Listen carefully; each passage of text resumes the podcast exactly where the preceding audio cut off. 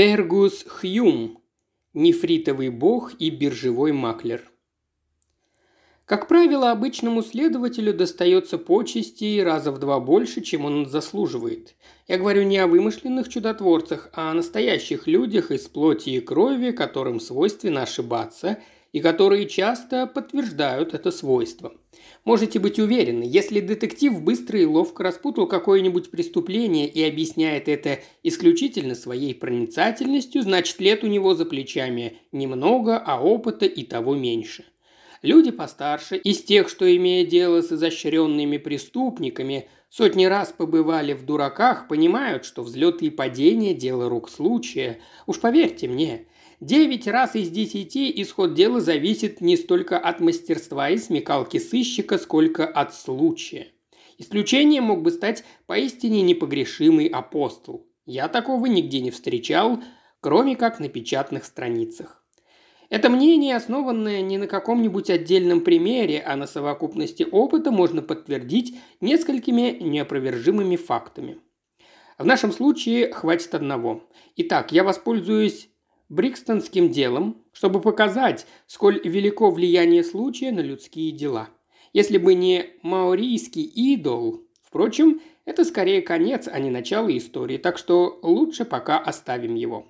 И тем не менее, кусочек нефрита действительно привел человека на виселицу. Не будем пока говорить, кого именно.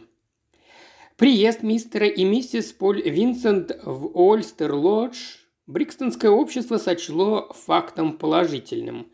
Она хорошенькая и музыкальная, он приятной внешности, довольно состоятельный, прекрасный игрок в теннис. Жизнь их предков, его отца и ее матери, давно покойных, была преисполнена несомненной респектабельности людей среднего класса. Ореол респектабельности родителей окружал и детей благодаря сочетанию такого наследства и собственных качеств они пользовались популярностью среди благовоспитанных брикстонцев. Более того, они были преданы друг другу, и после трех лет брака их любовь, казалось, еще не угасла. Так, конечно, и должно быть, и восхищенные друзья и родственники Винсентов считали их образцом супружеского совершенства. Винсент работал биржевым маклером и поэтому проводил большую часть времени в Сити – Вообразите же, какое смятение охватило Брикстон, когда милую миссис Винсент нашли в кабинете сколоты раны в сердце. Более бесцельное преступление казалось невообразимым.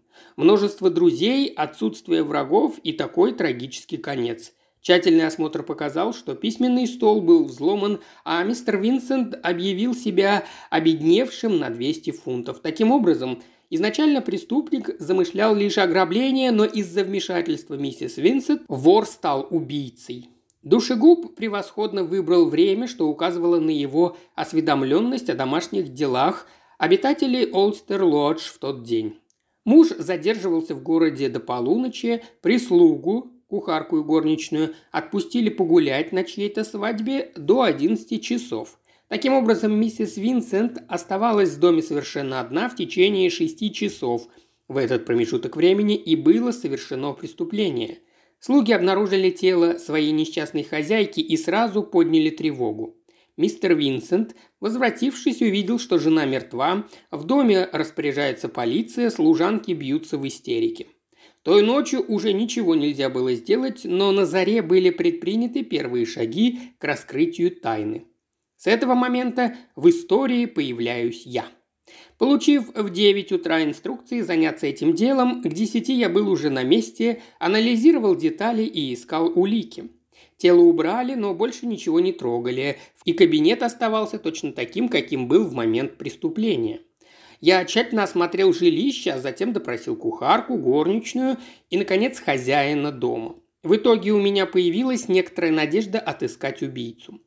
Комната, довольно просторная, выходящая окнами на лужайку между домом и дорогой, была обставлена в дешевом холостяцком стиле. Старомодный письменный стол, стоящий под прямым углом к окну, круглый столик у подоконника, три обычных плетеных кресла и два помассивнее. На каминной полке трубки и пистолеты, а над камином боксерские перчатки и рапиры. Одной рапиры не хватало. Достаточно было беглого взгляда, чтобы понять, какая шла отчаянная борьба, пока убийца не одолел жертву. Скатерть валялась на полу, два плетеных кресла были опрокинуты, ящики письменного стола выдвинуты, а сам стол весь изрублен. Ключа в двери не оказалось, защелка на окне была надежно закрыта. Дальнейший поиск привел к следующим результатам. Номер один. Топор для колки дров найден у стола. Номер два. Рапира, с острия которой была отломана шишечка, лежала под столом. Номер три. Нефритовый божок закатился под каминную решетку. Кухарка с отчаянной храбростью, вызванной употреблением бренди, заявила, что она накануне покинула дом в 4 часа дня, а вернулась около 11. Задняя дверь, к ее удивлению, была открыта. Вместе с горничной она пошла сообщить об этом хозяйке и обнаружила между дверью и камином ее тело. Тут же вызвала полицию. Хозяин и хозяйка жили душа в душу, она никогда не слышала, чтобы у них были какие-то враги. Горничная дала похожие показания, добавив, что топор взят из дровяного сарая, остальные комнаты казались нетронутыми. Несчастный молодой Винсент так тяжело переживал свершившуюся трагедию, что с трудом держал себя в руках. Сочувствуя его понятному горю, я расспрашивал его как можно деликатней и должен признать, что он отвечал весьма быстро и четко.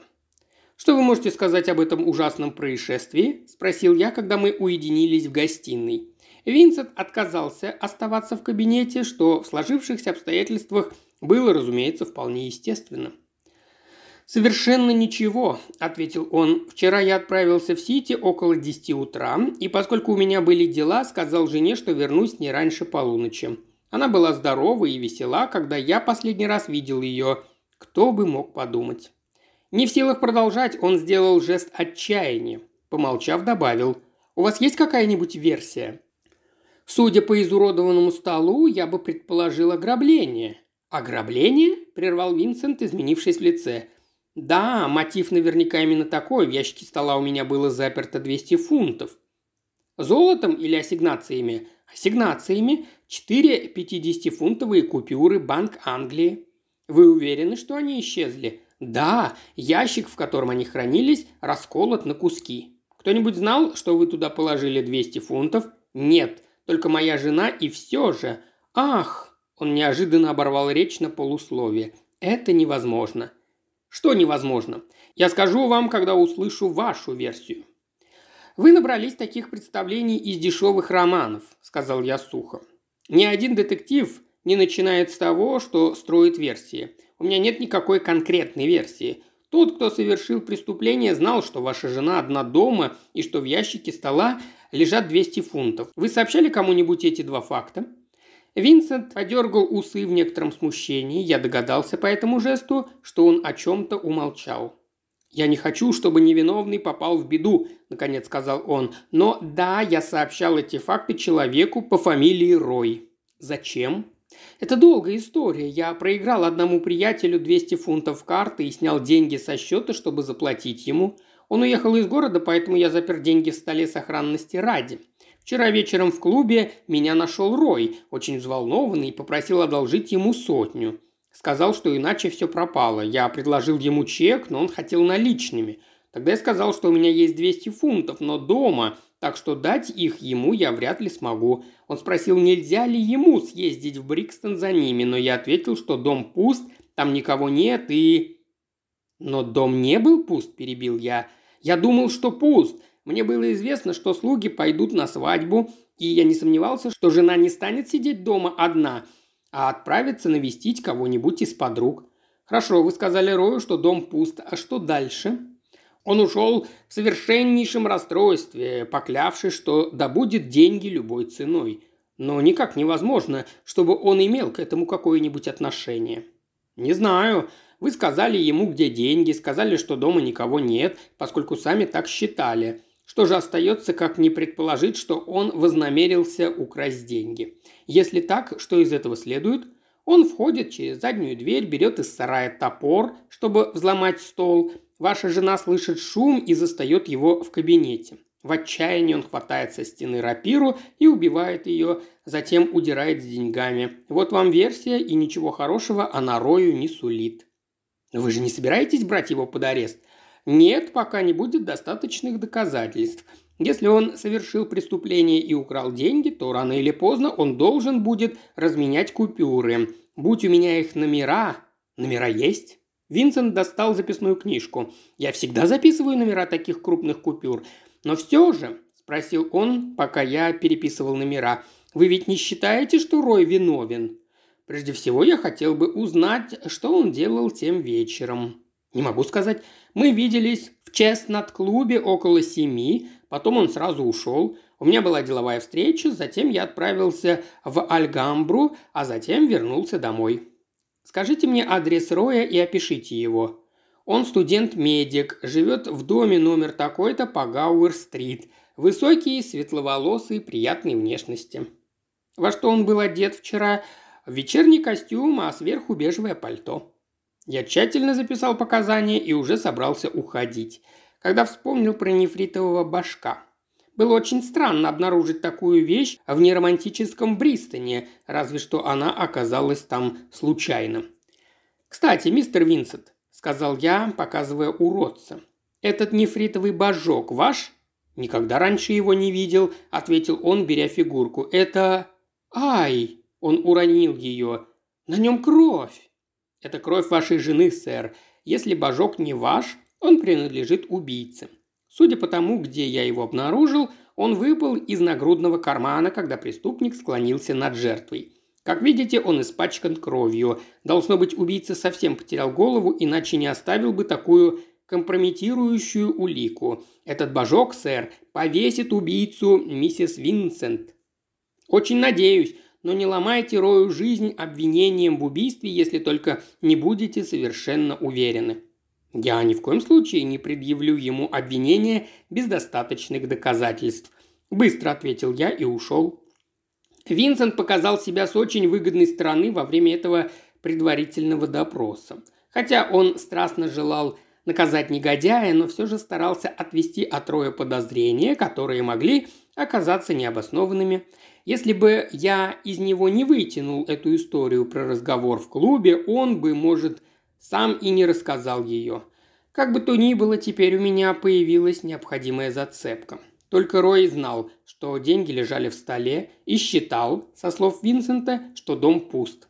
Твердо решив добыть деньги любой ценой, его собственные слова, он задумал ограбление, но из-за неожиданного вмешательства миссис Винсент совершил гораздо более страшное злодеяние.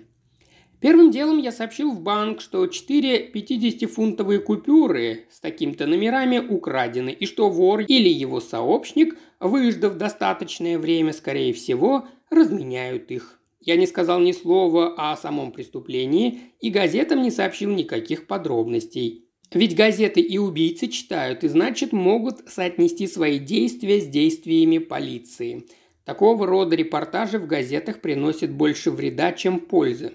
Удовлетворяя болезненный аппетит публики, они осведомляют преступникам. И получается, что полиция работает вслепую, а преступник, благодаря заметочкам специальных корреспондентов, отслеживает действия закона и готов им противостоять. Мне не давал покоя нефритовый божок. Узнав, как он оказался в кабинете Ольстер Лодж, я бы мог поймать негодяя. Однако это оказалось совсем непросто. Вещицы такого рода нечасто встречаются в нашей стране. Ее обладатель, наверное, приехал из Новой Зеландии или получил ее от друга, приехавшего из Новой Зеландии. В Лондоне он ее приобрести не мог, а если все же приобрел, то не стал бы постоянно носить с собой. Словом, вероятнее всего, преступник получил башка в день убийства от друга, как-то связанного с Новой Зеландией. Логическая цепочка получалась сложновато, но, начав с размышлений о башке, я пришел к тому, что просмотрел список пароходов, совершающих рейсы к антиподам. Тогда же я разработал небольшой план, который пока что упоминать не стоит. В должное время он сыграет свою роль в поимке убийцы миссис Винсент. Пока же я занялся банкнотами, предоставив нефритового башка его странной судьбе. Таким образом, на своем луке я натянул сразу две тетивы.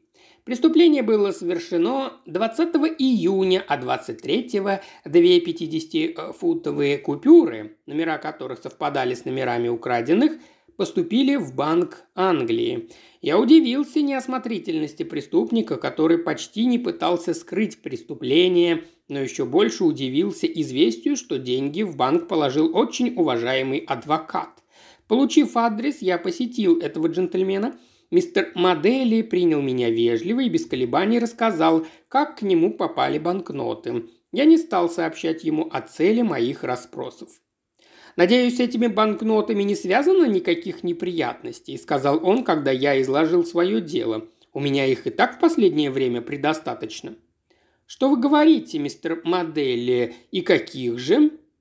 Вместо ответа он позвонил, и когда явился слуга, сказал – будьте любезны пригласить мистера Форда», после чего обратился ко мне. «Не скрою, я надеялся сохранить эту историю в тайне, но рассчитываю, что все услышанное останется между нами». «Не могу заранее обещать вам это. Я полицейский, мистер Моделли, и можете быть уверены, веду эти расспросы не из пустого любопытства». Прежде чем он успел отреагировать на мои слова, вошел худой, изможденный молодой человек, пребывающий в каком-то болезненном возбуждении – это и был мистер Форд. Он посмотрел на меня, потом с некоторой тревогой перевел взгляд на модели. «Этот джентльмен», – мягко сказал модели, – «из Скотланд-Ярда. У него есть вопросы насчет денег, что вы мне уплатили два дня назад». «Я надеюсь, с ними все в порядке», – пробормотал Форд, то краснее, то бледнее. «Где вы взяли деньги?» – спросил я, не отвечая на его вопрос. «У сестры». Я вздрогнул, услышав этот ответ – и на то была причина. Наведя справки о Рое, я узнал, что у него роман с сестрой милосердия по имени Клара Форд. Вне всякого сомнения, она получила деньги от Роя после того, как он их похитил из Ольстер-Лодж. Но почему возникла необходимость ограбления? «Зачем вы взяли у сестры 100 фунтов?» – спросил я у Форда. Вместо ответа тот умоляюще посмотрел на модели. Последний вмешался в разговор – «Мы должны все рассказать на чистоту, Форд», – вздохнул он. «Если вы совершили второе преступление, чтобы скрыть первое, я бессилен вам помочь. На этот раз дело зависит уже не от меня». «Я не совершал преступления!» – с отчаянием воскликнул Форд, повернувшись ко мне. «Сэр, я должен признаться, что растратил сто фунтов, принадлежавших мистеру Модели, чтобы уплатить карточный долг. Он любезно и великодушно согласился простить мое прегрешение, если я возмещу растрату. У меня денег не было, и я обратился к Кларе. Увы, она работает в больнице сестрой милосердия и зарабатывает немного. Но в случае неуплаты я бы пропал, и вот она попросила мистера Джулиана Роя о помощи. Он сразу откликнулся и дал ей две 50-фунтовые банкноты. Она передала их мне, а я мистеру Модели, который уплатил их в банк. Так объяснялось восклицание Роя. Все пропало не для него, а для Форда. Ради спасения бедняги и из любви к его сестре он пошел на преступление. Искать Клару Форд не было необходимости, я уже принял решение арестовать Роя. Дело представлялось совершенно ясным, оснований для ареста было достаточно. Пока что я взял с модели и его клерка обещание хранить молчание, так как вовсе не хотел, чтобы брат предупредил сестру, а сестра преступника. «Джентльмены», – помолчав, сказал я, – «в настоящий момент я не могу объяснить, почему я задаю такие вопросы. Это займет слишком много времени, а у меня его нет. Будьте любезны никому не сообщать о нашем разговоре до завтра, а к тому времени вы все узнаете». «Форд снова угодил в историю?» – встревоженно спросил модели. «Не Форд, но кое-кто другой». «Моя сестра!» – побледнел Форд, но я его перебил. «И ваша сестра ни при чем, мистер Форд. Доверьтесь мне, если все будет зависеть от меня, ни вы, ни ваша сестра никак не пострадаете, но самое главное – храните молчание». Это они с готовностью пообещали, и я возвратился в Скотланд-Ярд, уверившись в том, что Роя никто не предупредит. Доказательство было настолько очевидным, что в вине Роя я нисколько не сомневался. Иначе откуда у него эти купюры? Уже одного этого было достаточно, чтобы повесить его, но я надеялся достичь абсолютной ясности, доказав, что он владелец нефритового башка. Если божок не принадлежал ни Винсенту, ни его покойной жене, кто-то должен был принести его в кабинет. Кто же, как не Рой? Судя по всему, именно он совершил преступление, тем более, что фигурка была забрызгана кровью жертвы. Получить ордер не составило никакого труда. Сделав это, я отправился на Гауэр-стрит. Рой бурно протестовал, утверждая свою невиновность. Он отрицал всякую причастность к преступлению, говорил, что никогда не видел нефритового башка. Я ожидал, что он будет запираться, но изумился силе его протеста. Речь его была изобретательна, но настолько абсурдна, что нисколько не поколебала моей уверенности – я дал ему выговориться, может быть, напрасно, но иначе он бы не замолчал и усадил его в кэп. «Клянусь, что я этого не делал», – пылко сказал он. «Никто не был так потрясен известием о смерти миссис Винсент, как я». «Но вы ведь были в Олстер-Лодж той ночью?» «Признаю, что был», – прямо сказал Рой. «Будь я виновен, не признал бы, но я был там с ведома Винсента. Должен напомнить вам, все, что вы скажете, может быть использовано против вас. Мне все равно, я буду защищаться. Я попросил у Винсента сто фунтов и... Конечно, попросили, чтобы дать их мисс Форд. «Откуда вы знаете?» – резко спросил он. «От ее брата, через модели. Он положил ваши купюры в банк. Если вы хотели скрыть преступление, не следовало действовать так безрассудно». «Я не совершал преступления», – яростно возразил Рой. Я взял деньги у Винсента по просьбе мисс Форд, чтобы спасти ее брата от обвинения в растрате. Винсент отрицает, что давал вам деньги. Значит, он лжет. Я попросил у него в Честнат-клубе сотню фунтов. С собой у него столько не было, но дома лежало 200. Поскольку мне совершенно необходимо было получить деньги тем же вечером, я попросил разрешения съездить за ними. И он отказал. Он не отказал. Он согласился и дал мне для миссис Винсент записку, в которой просил дать мне 100 фунтов. Я поехал в Брикстон, получил две купюры по 50 фунтов и передал их мисс Форд. Когда я уходил из Ольстер-Лодж, где-то между восьмью и девятью часами, миссис Винсент была совершенно здорова и довольна жизнью. «Это остроумная версия», – задумчиво сказал я, но Винсент категорически отрицает, что давал вам деньги. Рой уставился на меня, пытаясь понять, не шучу ли я. Поведение Винсента явно его сильно озадачило. «Это странно», – тихо сказал он. «Он написал жене записку с просьбой дать мне деньги. Где эта записка?» «Я отдал ее миссис Винсент». «Ее не нашли», – ответил я. «Будь она при миссис Винсент сейчас, она была бы у меня». «Вы мне не верите?» Как я могу верить, когда против вас говорят номера купюр и показания Винсента?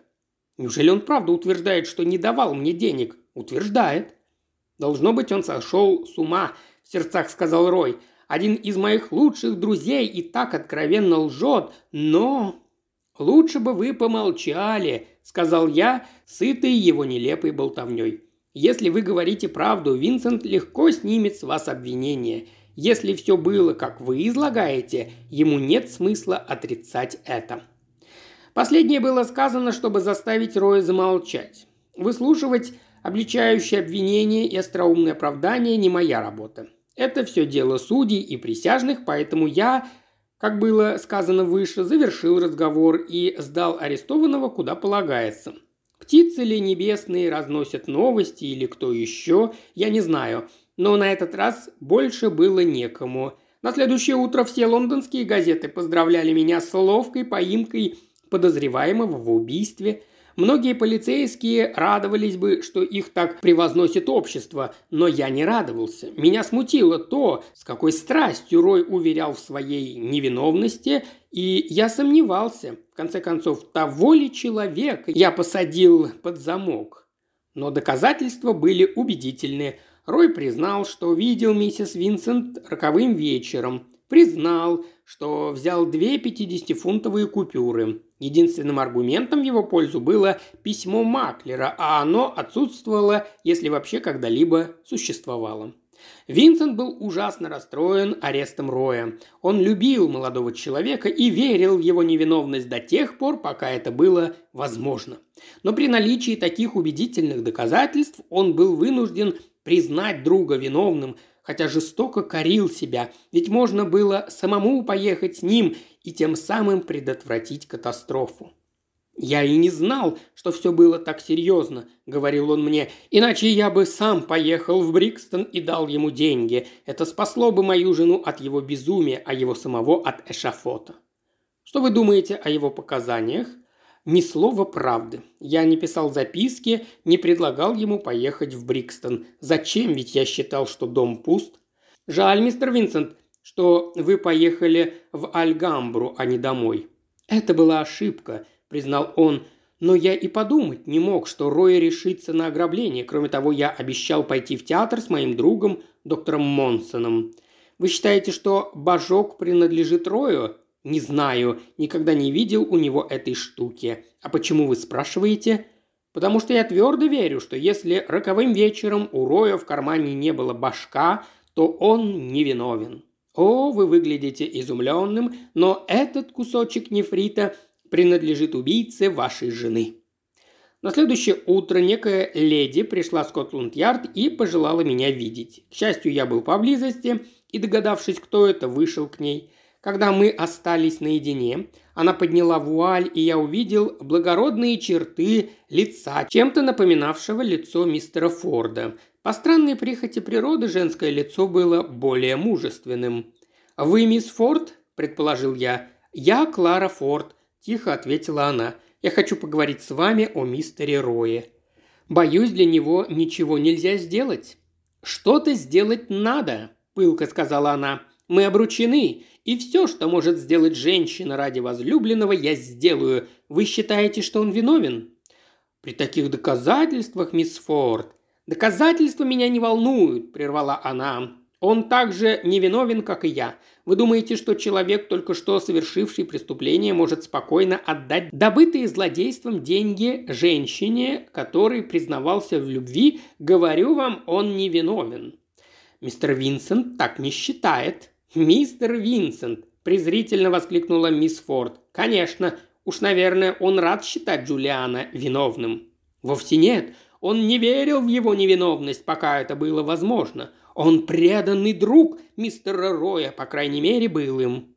Настолько преданный, что пытался расстроить наш брак. Послушайте, сэр, я никому этого не говорила, но вам скажу. Мистер Винсент – подлец. Он притворялся другом Джулиана, а сам имел наглость делать мне предложения. Бесчестные предложения, за которые следовало бы влепить ему пощечину. Он, женатый человек, называвший себя нашим другом, хотел, чтобы я оставила Джулиана и бежала с ним. Вы, несомненно, заблуждаетесь, мисс Форд. Мистер Винсент был чрезвычайно привязан к своей жене. Мистеру Винсенту плевать было на жену, отрезала она. Он влюблен в меня. Чтобы не расстраивать Джулиана, я ничего ему не говорила об оскорблениях, которые наносил мне мистер Винсент. Теперь, когда из-за трагического недоразумения Джулиан в беде, мистер Винсент ликует. Невозможно. Уверяю вас, Винсент очень сожалеет. Вы мне поверите, перебила она. Отлично. Я вам докажу истину. Приходите в квартиру моего брата в Блумсбери. Я пошлю за мистером Винсентом, и если вы спрячетесь, то услышите из его собственных уст, как он рад, что мой жених и его жена больше не преграждают путь этой бесчестной страсти. «Я приду, мисс Форд, но думаю, что вы заблуждаетесь насчет Винсента». «Вы увидите!» – холодно ответила она. Затем изменившимся голосом спросила. «Неужели никак нельзя спасти Джулиана? Я уверена, что он невиновен. Доказательства против него, но преступление совершил не он. Неужели никак? Никак?» Тронутый ее искренним порывом, я достал нефритового башка и рассказал все, что я предпринял в связи с ним. Она жадно слушала и охотно ухватилась за эту ниточку, дававшую ей надежду спасти Роя. Выслушав меня, она минуты две размышляла в молчании, после этого опустила вуаль и направилась к выходу. «Приходите к моему брату на Альфред Плейс близ Тоттенхэм Корт Роуд», – сказала она, протягивая руку. «Обещаю, что там вы увидите подлинное лицо мистера Винсента. До встречи в понедельник в три часа». По румянцу на ее лице и блеску глаз я заключил, что у нее родился какой-то план спасения Роя. Я считаю себя не глупым человеком, но после беседы на Альфред Плейс я во всеуслышание заявляю, что по сравнению с этой женщиной я дурак. Она сумела сложить два и два, докопаться до неочевидных доказательств и добилась блестящего результата. Когда она уходила, нефритовый божок лежал у нее в кармане. С его помощью она надеялась доказать невиновность своего возлюбленного и вину другого человека. Подобного упорства я в жизни не видывал. Коронерское дознание по поводу смерти миссис Винсент констатировала умышленное убийство, совершенное неизвестным лицом или лицами. После этого жертву похоронили, и весь Лондон ожидал суда над Роем. Тому было предъявлено обвинение в убийстве, дело перешло в суд. Рой отказался давать показания в суде. Я же посетил мисс Форд в указанное время и застал ее одну. «Мистер Винсент скоро придет», – спокойно сказала она. «Я слышала, дело Джулиана передали в суд. «Да, а он отказался защищаться до суда». «Я буду его защитой», – со странным блеском в глазах сказала она. «Я больше не боюсь за него. Он спас моего злополучного брата. Я спасу его». «Вы что-нибудь обнаружили?» «Да и немало. Тш, это мистер Винсент», – пояснила она, указывая на подъехавший кэп. «Спрячьтесь за этой занавеской и не выходите, пока я не подам сигнал».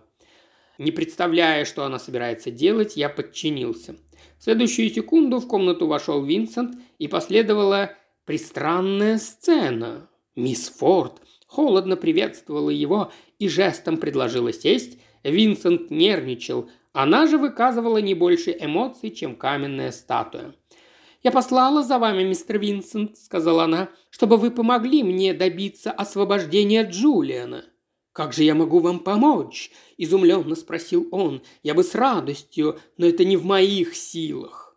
«Я думаю, в ваших», «Уверяю вас, Клара», – страстно начал Винсент, но она его перебила. «О да, вы называете меня Кларой. Говорите, что любите меня. Вы лжете, как лгут все мужчины, и притом отказываетесь выполнять мое желание. «Я не собираюсь помогать Джулиану жениться на вас», – мрачно сказал он. «Вы знаете, что я люблю вас, люблю нежно, что я сам хочу жениться на вас». «Не слишком ли поспешное заявление для человека, только что потерявшего жену? Моей жены больше нет. Пусть бедняжка покоится с миром». «Но вы же любили ее?» «Никогда я ее не любил», – вставая, сказал Винсент. «Я люблю вас. Я полюбил вас с первого взгляда. Моя жена мертва. Джулиан Рой в тюрьме и обвиняется в ее убийстве. Все препятствия устранены, и ничто не мешает нам пожениться. «Если я выйду за вас э, замуж», – медленно проговорила мисс Форд, – «вы поможете Рою оправдаться?» «Но как я могу? Доказательства убедительные». «Вы знаете, мистер Винсент, что он невиновен?» «Нет, я не знаю, и я полагаю, что он убил мою жену». «Вы полагаете, что он убил вашу жену?» повторила мисс Форд, сделав шаг к Винсенту и достав нефритового башка. Может быть, вы полагаете, что, нанеся смертельный удар, он уронил в кабинете вот это? Не знаю, сказал он, равнодушно глядя на башка. Раньше никогда этой штуки не видел. Подумайте еще, мистер Винсент, подумайте. Кто в восемь часов тем вечером отправился в Мальгамбру с доктором Монсоном и встретил там знакомого капитана новозеландского парохода. «Я», – вызывающе сказал Винсент, – «и что с того?»